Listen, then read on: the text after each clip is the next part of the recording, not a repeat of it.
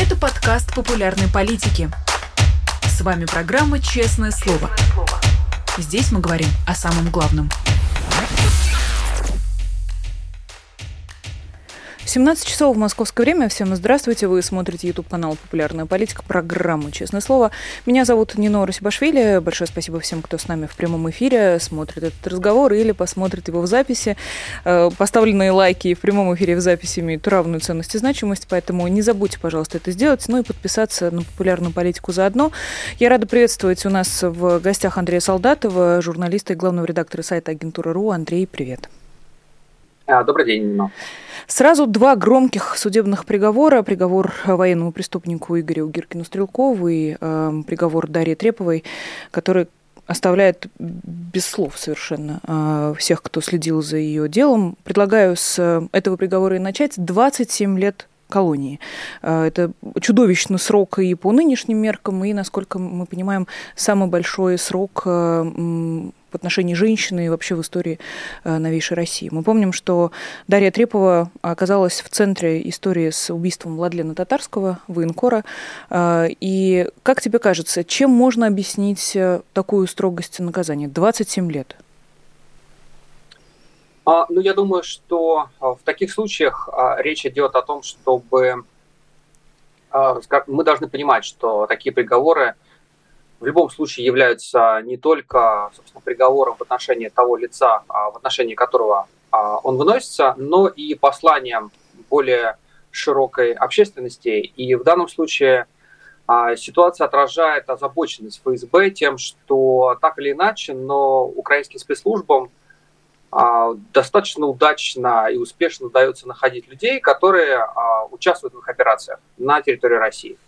А, ну, если невозможно или затруднительно, а, скажем так, остановить их оперативными методами, можно попробовать подключить здесь, а, скажем так, а, публичную сферу, то есть а, в тех случаях, когда коллаборанты, скажем так, а, обнаружены, давайте максимальные сроки для того, чтобы напугать всех остальных.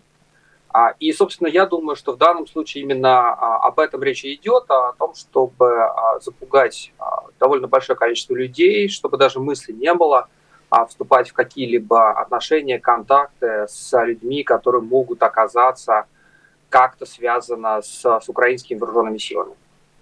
Э, здесь, мне кажется, довольно просто провести нехитрую логическую цепочку. Если Дарья Трепова э, оказалась, судя по всему, э, без ее же ведома втянутой в эту диверсионную историю, то это все-таки провал спецслужб, провал российских спецслужб, которые пропустили по факту работу такой диверсионной ячейки прямо под носом. Я правильно понимаю? Ну, конечно, вообще-то у нас, начиная как минимум с 2008 года, официально была принята доктрина о пред... об упоре и фокусе на предотвращении террористических атак, экстремистской деятельности, как угодно. И, а, собственно, под этим подписалась и Федеральная служба безопасности, и Генеральная прокуратура, и МВД. Собственно, в рамках этих а, решений а, был создан знаменитый Nation Center E, который потом распространился по всем регионам, там стал департаментом и так далее, и так далее. То есть на это делался упор всегда последние там, 20 лет на, на предотвращении подобных операций. И то, что такие вещи происходят, ну да, это, в общем, успехом не назовешь. Если мы знаем уже все про наказание э, в отношении Дарьи Треповой, то какое наказание понесли сотрудники Федеральной службы безопасности, в, э, в контроле которой и по ошибке которых э, Дарья Трепова успешно выполнила задачу, опять же, сама того не подозревая? Я, я бы так сказал, а, существует определенная практика, которая уже сложилась за последние 25 лет, за что сотрудников ФСБ наказывают, за что их не наказывают.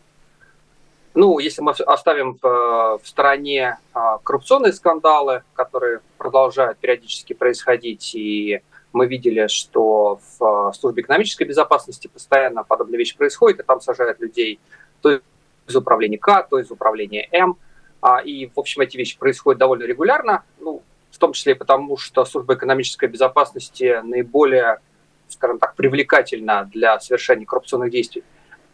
Но если мы говорим о политических историях, о политических скандалах, то здесь есть совершенно четкая тенденция, повторюсь, которая существует уже последние 25 лет, что в ситуации, когда например, какая-то трагедия произошла, и это террористический акт, или это подрыв, или это еще какая-то ужасная история, если в этом случае возникла угроза политической стабильности в стране или в регионе, в котором это происходит, тогда сотрудников ФСБ достаточно жестко и быстро наказывают.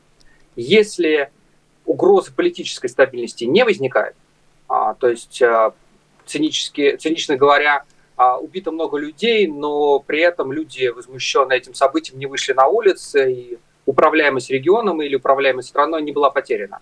Тогда сотрудников ФСБ не наказывают, а, потому что считается, что любые реформы наказания в таком случае могут ослабить спецслужбу, которая и так, бедная, пострадала в, в ситуации реформ 90-х годов.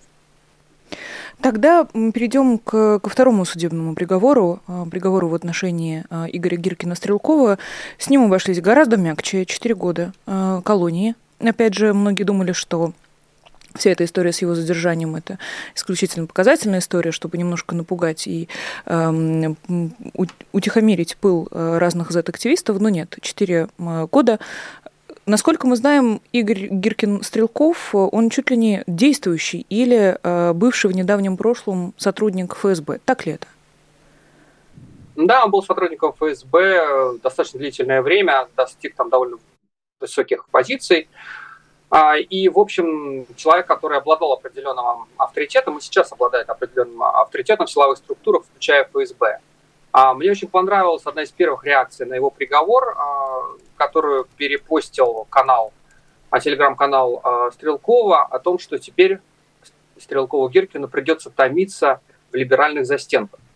Для меня это очень интересная фраза, потому что, как мне кажется, она показывает ту проблему с идеологией, которая сейчас существует в России у патриотических, так сказать, товарищей, потому что им действительно очень сложно понять, что же произошло.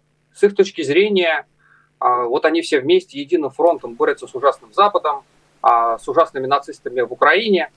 И как же так вышло, что их герой а, и человек, который, ну, прежде всего, конечно же, заряжен идеологически, я имею в виду самого Гиркина, оказался в тюрьме. Как это можно объяснить? И вот они придумывают эту историю про либеральные застенки. А вот, например, мне лично кажется, что вообще про либеральные застенки можно было бы говорить, если бы, допустим, Борис Немцов был бы жив, был бы президентом России, посадил бы Гиркина. Но говорить сейчас, что в России существуют либеральные застенки, для меня это, собственно, а, очень интересная история, потому что это показывает, что ребята не могут осознать, что у Владимира Путина, по сути, нет такой прям уж четко очерченной идеологии. Это просто диктатор, который может делать в зависимости от того, как ему нужно. А, он будет поступать так, как ему, а, собственно, удобно. Да? И там заслуги людей перед вот этой а, большой идеи русского мира, они здесь никак не учитываются, потому что главное, что имеет значение, это политическая стабильность, это сохранность политического режима, с какой бы стороны угроза не исходила.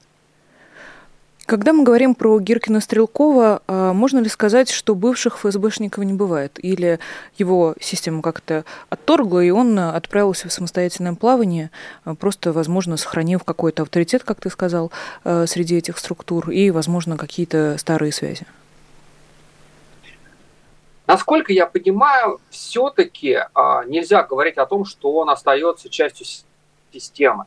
А, когда еще будучи в Москве много общался с а, его бывшими служивцами, то у меня было ощущение, что все-таки они его считают, считают уже за человека, вышедшего из системы. И это было связано с несколькими вещами. Это был период, повторюсь, мне кажется, часто мы имеем дело с какими-то тактическими а, событиями, которые оказывают влияние потом на, а, на стратегию, в том числе на отношение к а, Стрелкову Гиркину по сей день. Так вот, в тот момент это был период, когда еще существовало, ну, я не знаю, не уверен, что тогда она существовала в действительности, но, по крайней мере, считалось, что существовала угроза а, от военных пенсионеров, а, людей, близких а, к такому полковнику Квачкову, и внутри ФСБ люди очень сильно по этому поводу напрягались. Им казалось, что вполне возможно, что в какой-то период времени все эти недовольные военные пенсионеры объединятся, создадут какие-то, не знаю, горизонтальные структуры, подпольные партии, группировки, организации и пойдут штурмом на Кремль. Это вполне серьезно, а, если не обсуждалось, но, по крайней мере, об этом они думали достаточно так серьезно и долго. А Стрелков Гиркин вписывался в эту картину. И это очень людям не нравилось на Лубянке, потому что неожиданно он оказался вот с той стороны, со стороны вот людей, которые могут, а, собственно, начать представлять угрозу политической стабильности. И мне кажется, с тех пор отношение к нему по большому счету не менялось. То есть все равно, да, он там бывший свой, но тем не менее уже представляет угрозу. Четыре года. Почему так э, мягко? Или это не мягкое наказание, просто на фоне всего остального кажется, что суд пожалел военного преступника Гиркина Стрелкова? Ну, конечно, это мягкий, э, мягкий, мягкий срок, и мне кажется, повторюсь, э, здесь мы имеем дело с тактическим решением, нужно изолировать Стрелкова, вывести его сейчас из игры, а, грубо говоря, сделать, создать такую ситуацию, в которой он не будет комментировать еже, а, ежедневно то, что происходит на фронте, обрубить его контакты с э, людьми, которые находятся в действующей армии. И, собственно, это реш... Э, этой задаче 4 года подходит. Да? Ты человека убираешь, а при этом дальше ему не очень серьезный срок, который не вызовет большого возмущения среди патриотически настроенных граждан.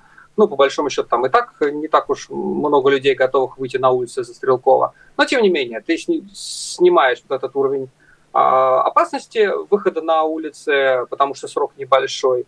А как только он окажется на зоне, ну, это 4 года, во-первых, можно превратить, как мы понимаем, в какой угодно срок.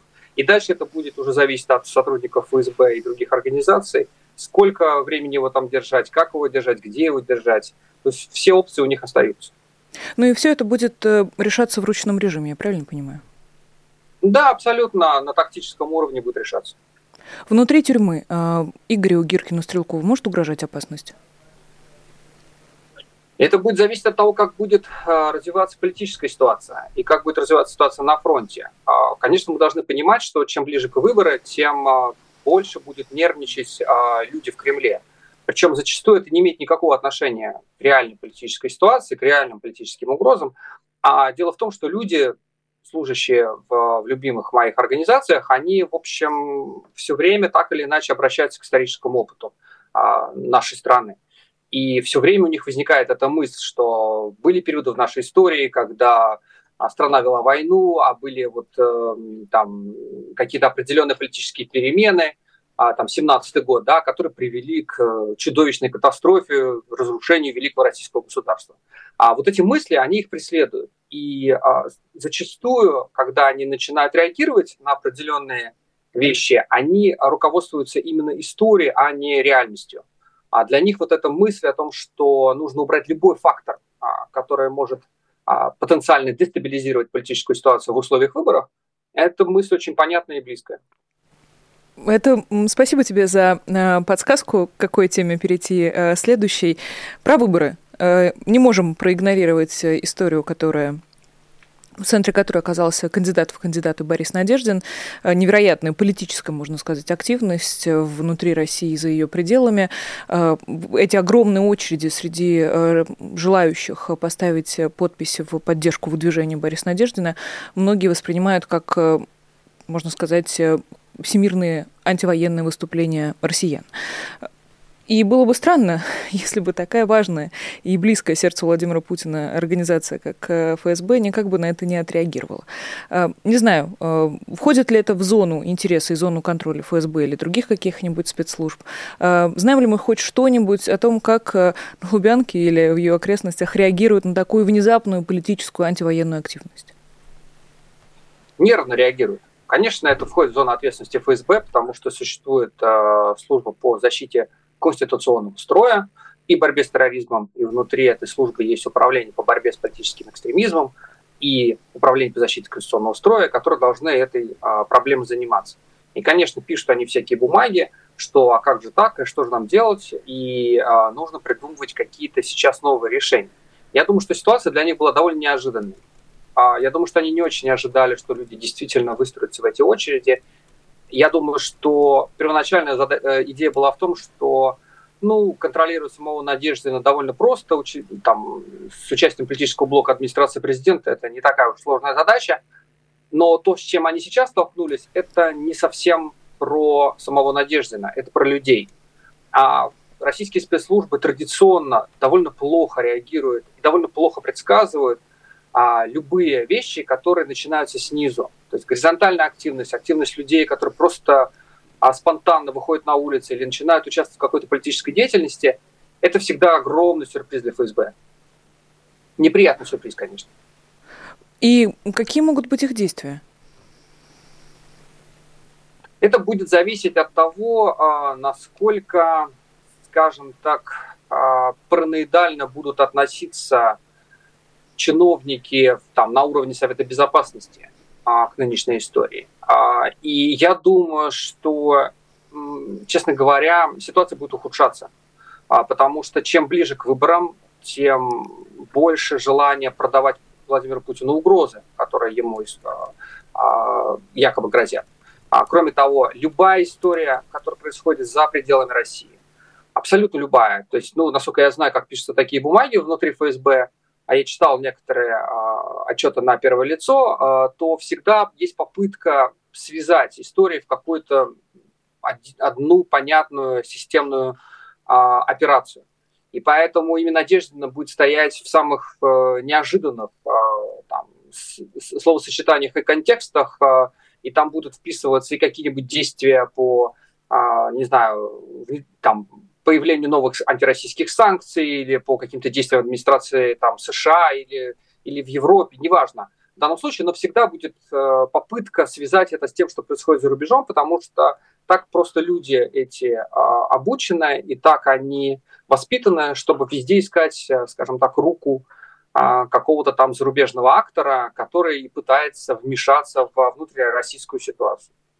А мы можем сейчас предположить, в каких красках или какими словами ФСБ может рассказывать Владимиру Путину о происходящем, о том, что сотни э, и тысячи людей хотят оставить подписи с Бориса Надеждина э, люди, которые по собственной инициативе абсолютно самостоятельно организовываются, и происходит это, опять же, не только внутри России, но и во всем мире практически. Вот таких вот слов, которые ты сейчас употребила, самостоятельно, по собственной инициативе, их там точно не будет. Точно. Там будет обязательно какой-то список э, старых традиционных врагов, появятся фамилии там беглых олигархов, появятся фамилии а, там э, российская оппозиция за рубежом, появятся какие-нибудь зарубежные центры, которые пытаются раскачать а, внутриполитическую ситуацию накануне выборов. Вот эти все слова там точно будут присутствовать. Понятно. И э, какой эффект это произведет на Владимира Путина, догадаться несложно, я полагаю. Не совсем так, потому что Владимир так. Путин все-таки значительно, значительно умнее своего окружения. А, и мы видим, что иногда он до сих пор способен на достаточно неординарные тактические шаги. А, вспомним ту же историю с Пригожиным. А, в общем-то, он это человек, который достаточно, ну, тактически, а, ну, в общем, до сих пор у него достаточно хорошо это получается. И он может выйти с каким-то неожиданным решением. То есть нельзя отказывать ему в этом, к сожалению. Прости, пожалуйста, сбить Пригожина через два месяца после мятежа – это неожиданное интересное решение? Ну, смотри, ведь э, предполагалось, э, что а, на, собственно, на, на, на мятеж Пригожина будет какая-то жесткая, а, а, скажем так, вооруженная там, оппозиция, жесткий вооруженный ответ, да, который привела бы, если честно, я не очень понимаю, какие могли бы последствия, да, если бы началось такое серьезное рубилово между пригожинцами и, допустим, Национальной гвардией. Да, сколько бы людей они бы потеряли, каким бы действием это привело, мы не знаем на самом деле.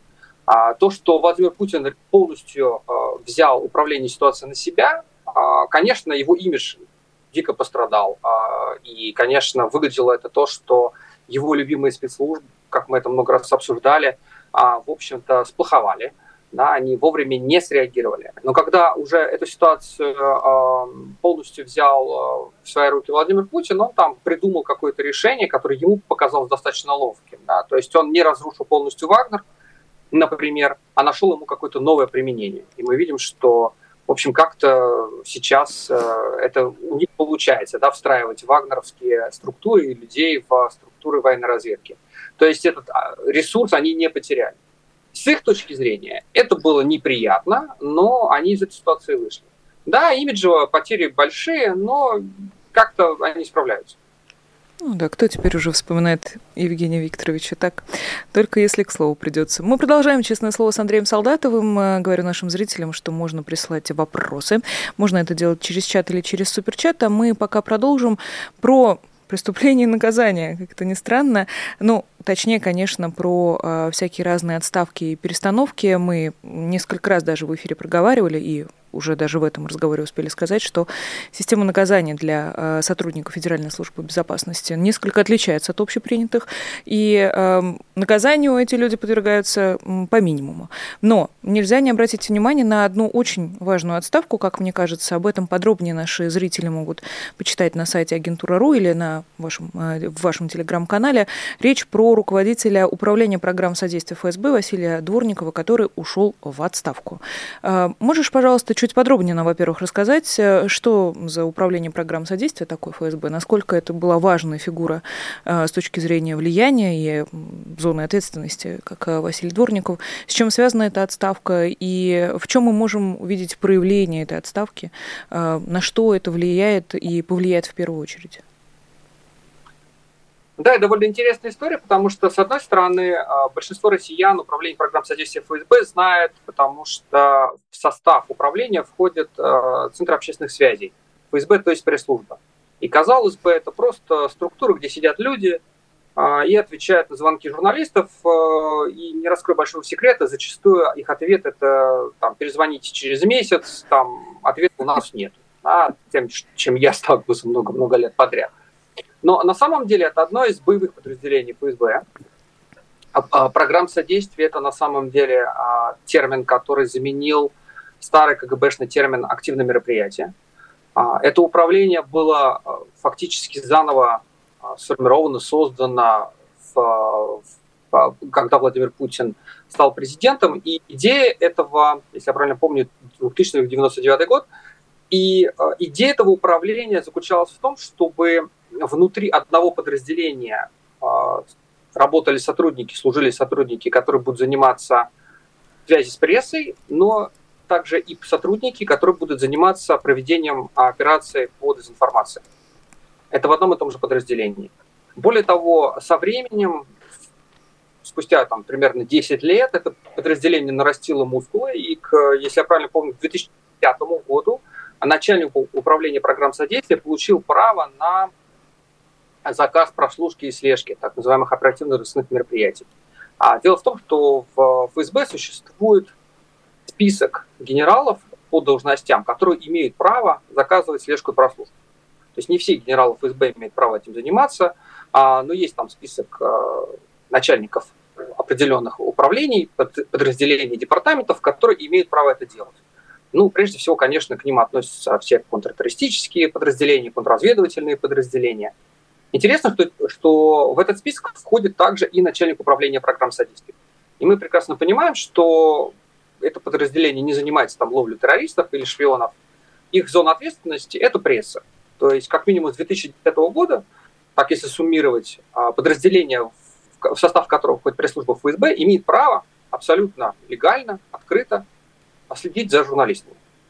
А на самом деле в 2010 году это просто стало известно, то есть этот список э, по должностям был опубликован. А, но мы-то знаем, как вот журналисты, которые этой темой занимаются, что по многим журналистам а, сотрудники этого управления собирали материалы и намного раньше. Я помню, что в моем первом уголовном деле 2002 года уже торчали уши УПС, они уже писали справки, там, с кем я связан, что я там за негодяй и так далее. То есть это боевое подразделение ФСБ, и главная задача это проведение операции по дезинформации. Причем мы прекрасно понимаем, что в основном речь идет о дезинформации кого? О дезинформации собственной прессы, собственного населения. Я помню, в свое время у меня был спор с э, генералом Михайловым, который нынче и до сих пор очень активно а, выступает в российской прессе. Это бывший начальник пресс-службы ФСБ. А когда я его спрашивал, что, слушайте, а как-то странно вроде бы программ содействия, то есть вот прям подразделение так у вас называется, ФСБ. И он мне говорил, да-да-да, это, конечно, оказание влияния на, а, это, конечно же, дезинформационная э, операция, но это э, имеется в виду оказание влияния на противника. И когда я говорил ему, хорошо, ну в данном-то случае мы говорим о том, что это подразделение занимается исключительно контактами с российской прессой, и очень редко они отвечают на запросы зарубежной прессы, тут он как-то конфузился и говорил, ну что ж такое, да, зря мы засветили название этого подразделения, нужно было светить только Центр общественных связей, а Управление программ содействия нигде в прессе официально а, не называть. Ну, вот такая вот история. Э, и мы видим, что, в общем, не стесняются сотрудники ФСБ, что у них прям есть такое управление по дезинформации, что оно занимается тем, что шпионит за журналистами, собирает материалы, которые потом превращаются в уголовные дела, в том числе и по, государственной измене, по гостайне, по самым а, тяжелым статьям. То, что Дворникова заменили, это, с одной стороны, ну, в общем, он 20 лет сидел на этой должности, пора уже человека менять. А с другой стороны, э, я думаю, в том числе и проблема в том, что это управление вело себя достаточно малоактивно в последнее время. Мы видим, что служба внешней разведки, например, намного более активно ведет себя в публичной сфере. А вот, может быть, хотят немножко пришпорить это подразделение и сделать его чуть-чуть более активным. Ну, то есть, что поменяется? Увеличится количество вбрасываемой дезинформации через разные российские медиа? Или э, в чем мы сможем увидеть э, вот эту перемену начальственную?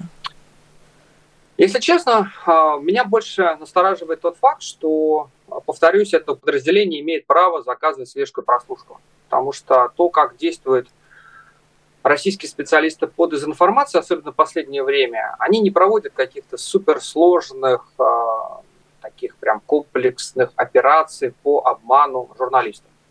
Это все-таки из шпионских романов.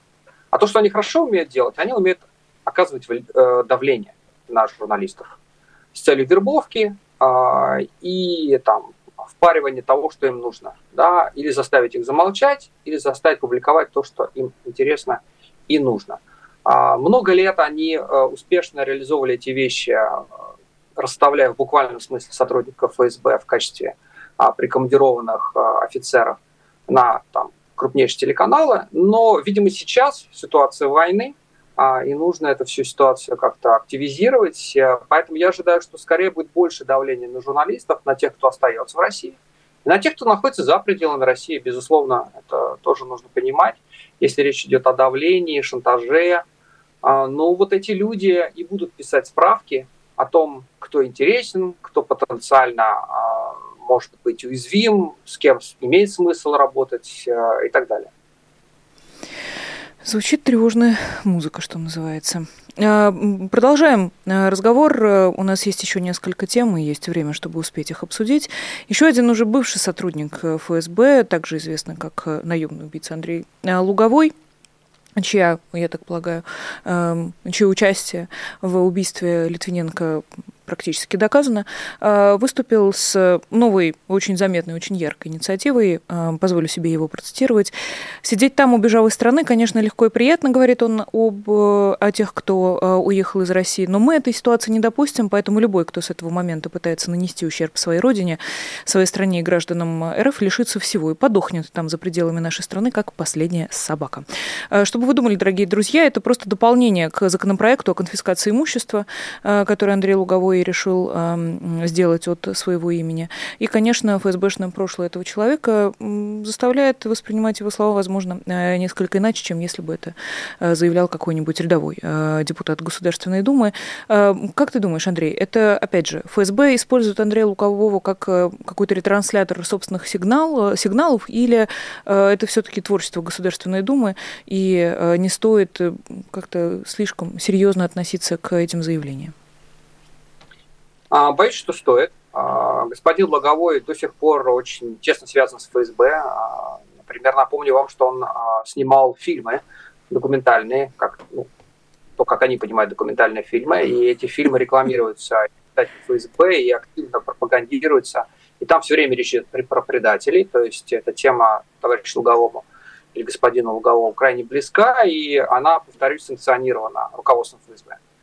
А второй момент, то, что он говорит, это фактически калька а, с того, как формулировали задачи по борьбе с а, политической миграцией еще органами ЛГБУ. Еще тогда, там, в 24-26 годах, а, когда придумывалась политика в отношении, например, иммигрантских изданий, сотрудники ОГПУ писали справки о том, что нужно подорвать экономическую базу у а, иммиграции, что иммигра... Э, издания иммигрантов до сих пор по какому-то странному допущению а, продаются, более того, на них, возможно, была подписка Советской России. Именно таким образом, собственно, финансируются белоэмигрантские организации, и нужно их этой экономической базы а, лишить, закрыв им возможность получения каких-либо средств из Советской России. То есть, повторюсь, это язык 24-26 годов прошлого века то, что сейчас говорит Луговой, это фактически калька. Да, то есть э, выявить э, кал, не, не каналы финансирования, а просто какие-либо средства, да, которые еще и какие-то ресурсы, которые еще остаются у людей, уехавших из страны, включая прежде всего, конечно, их собственность, и лишить их э, возможности э, распоряжаться этой собственностью.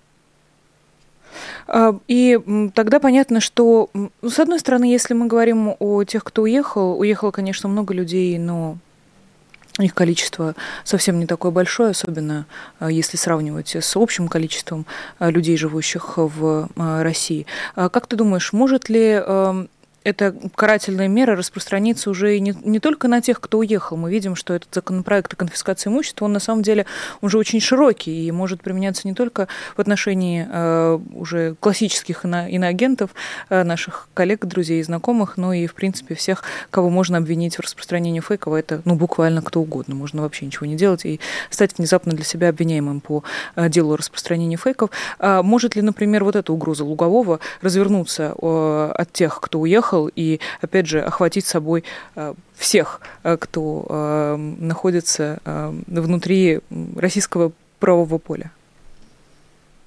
Я боюсь, что да. Я боюсь, что мы должны это учитывать, потому что здесь есть определенный потенциал, который пока, скажем так, Кремль не использует. Но это ничто не помешает им к этому прийти.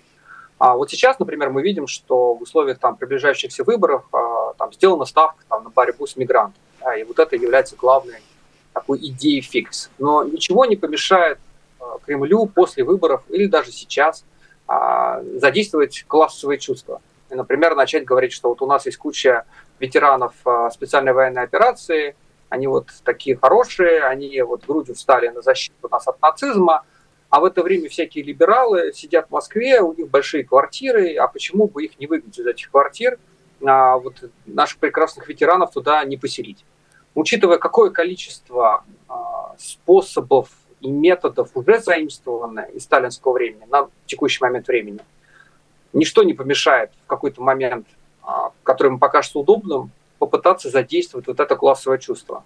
Люди за вас погибали, а вы тут сидите, жируете, ходите по кафе и а, наслаждаетесь жизнью. А давайте мы вас немножко э, как-то подтесним. А, повторюсь, это все было в российской истории, ничто не помешает к этому вернуться.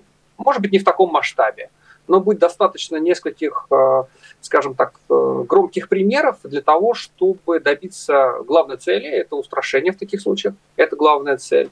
А, потому что подобные вещи в основном нужны не для того, чтобы наказывать э, конкретных людей, а нужны именно для, скажем так, перевоспитания общества.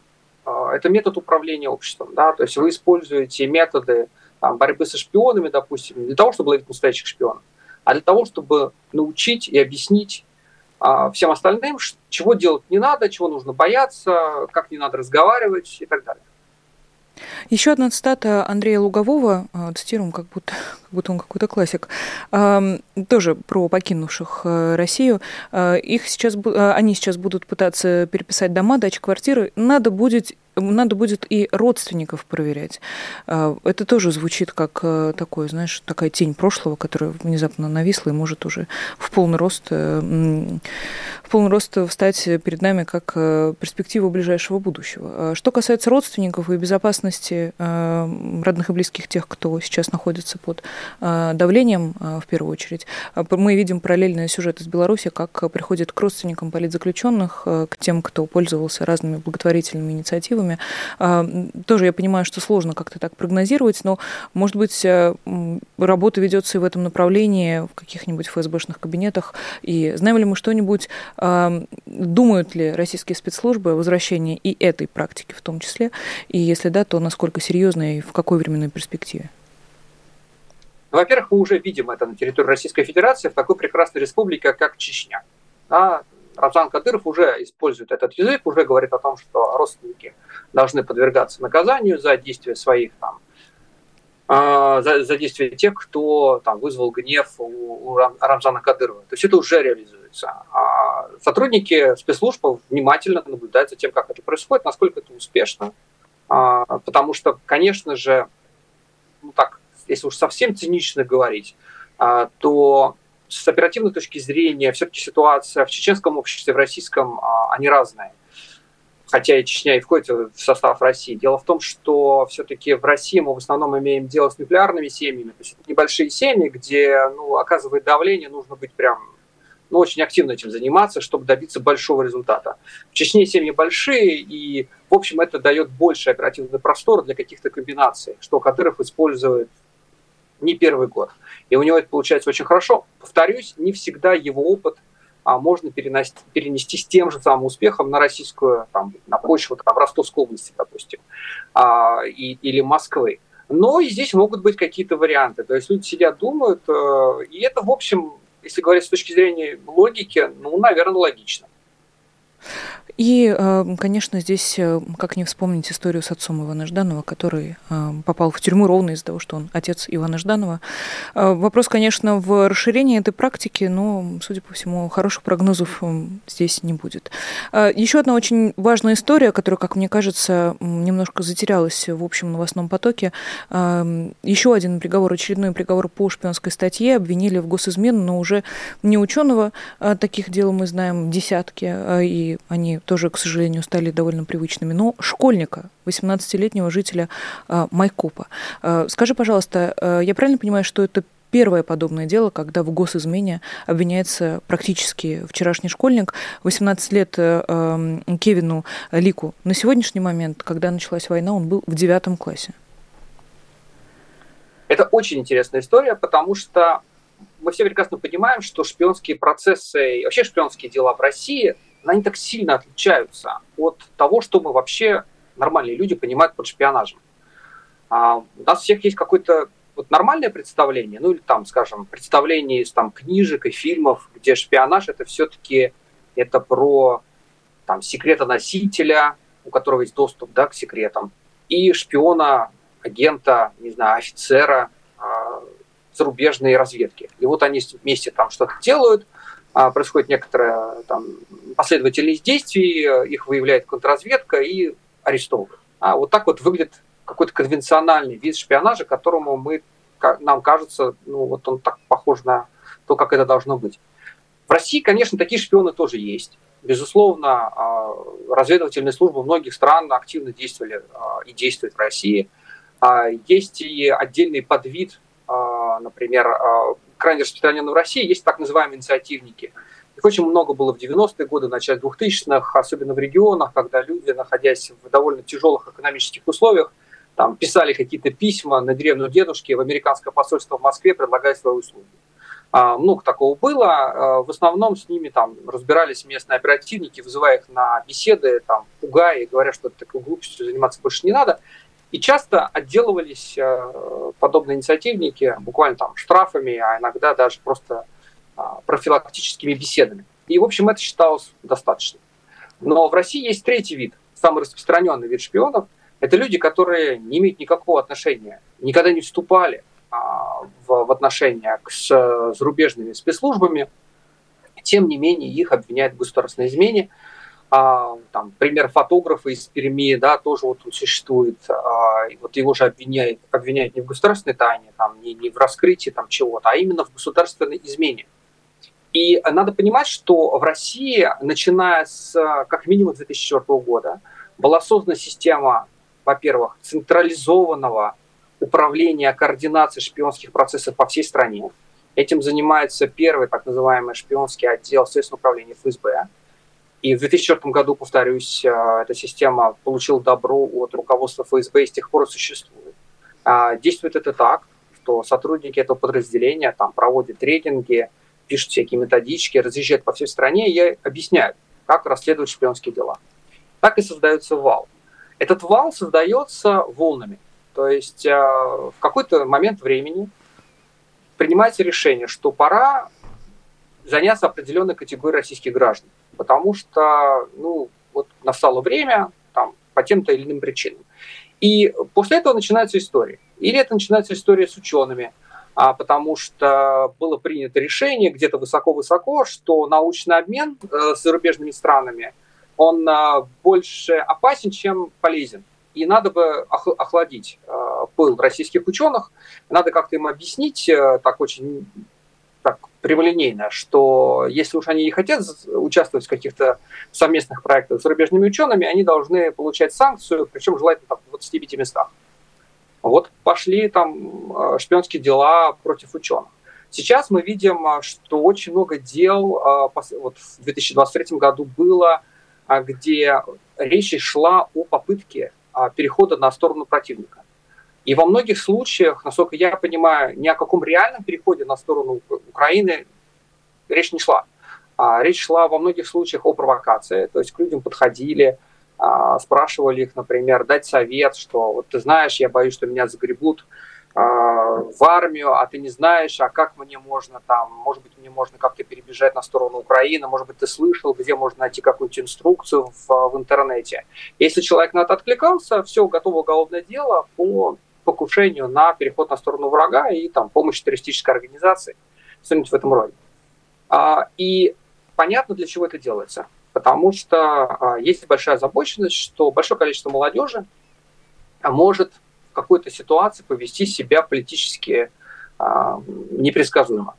И надо им вот послать этот сигнал, что, ребята, имейте в виду, никаких разговоров ни с кем вести не надо, потому что это очень опасно. А это успешно? Ну, в общем, это довольно эффективно. И всегда на протяжении, ну, я бы сказал, как минимум с 17-16 года, то есть не всегда, уже почти там на много лет, а в ФСБ существовала отдельная озабоченность а, по поводу подростков 15, 16, 17 лет. Есть некая идея, которая довольно популярна, о том, что эти люди нестабильны, они могут быть задействованы навальнистами, например. Да? Мы все помним про эту историю протестов 17 года.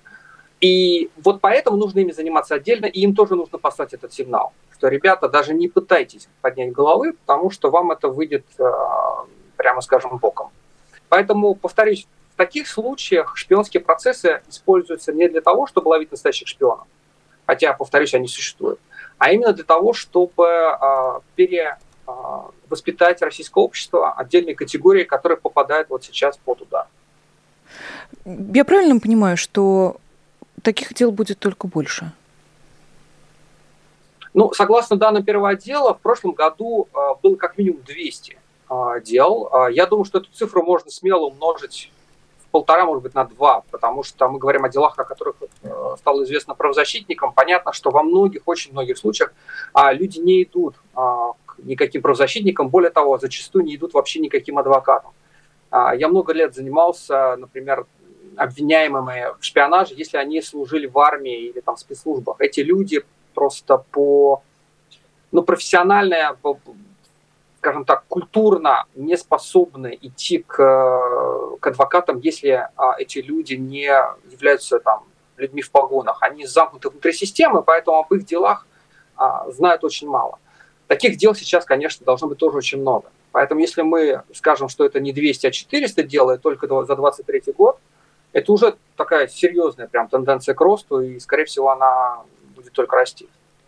И у нас э, минута остается на э, еще одну новость. Э, многие наши зрители, я уверена, слышали о ней. Соединенные Штаты вновь призывают россиян к сотрудничеству. Вновь вышел шедевральный ролик под названием «Почему я связался с ЦРУ ради Родины». Какая эффективность таких роликов, Андрей? Есть ли какая-нибудь статистика? Я думаю, что никакой статистики не существует, потому что люди, которые действительно хотят шпионить на, на ЦРУ, они там принимают эти решения там, по каким-то своим причинам, но уж точно на них не влияет никак этот ролик. Но мне давно глубокое подозрение, что эти ролики снимаются именно в таком, я бы сказал, идиотском э, исполнении, в том числе и для того, чтобы заставить нас об них говорить, потому что в таком случае, ну, там пиар-цель, ну, в какой степени достигается, да, мы об этом говорим, что существует там ЦРУ, и оно хотело бы видеть а, россиян, которые им там начали бы на них работать. Ну, наверное, внутри ЦРУ считают, что это уже успех. Наверное. Ну да, я даже не знаю, э, считалось ли э, продолжение нашего эфира и нашего обсуждения помощью ЦРУ или нет, но у нас закончилось время, мы никогда этого не узнаем. Э, спасибо тебе огромное, Андрей Солдатов, главный редактор сайта Агентура.ру, журналист и эксперт в области спецслужб, был гостем программы «Честное слово». Еще раз повторю название сайта агентура.ру. Ужасно интересно, очень советую нашим зрителям подписаться или на телеграм-канал одноименный, или периодически заходить на сайт и читать самые последние новости, связанные с ФСБ и другими структурами.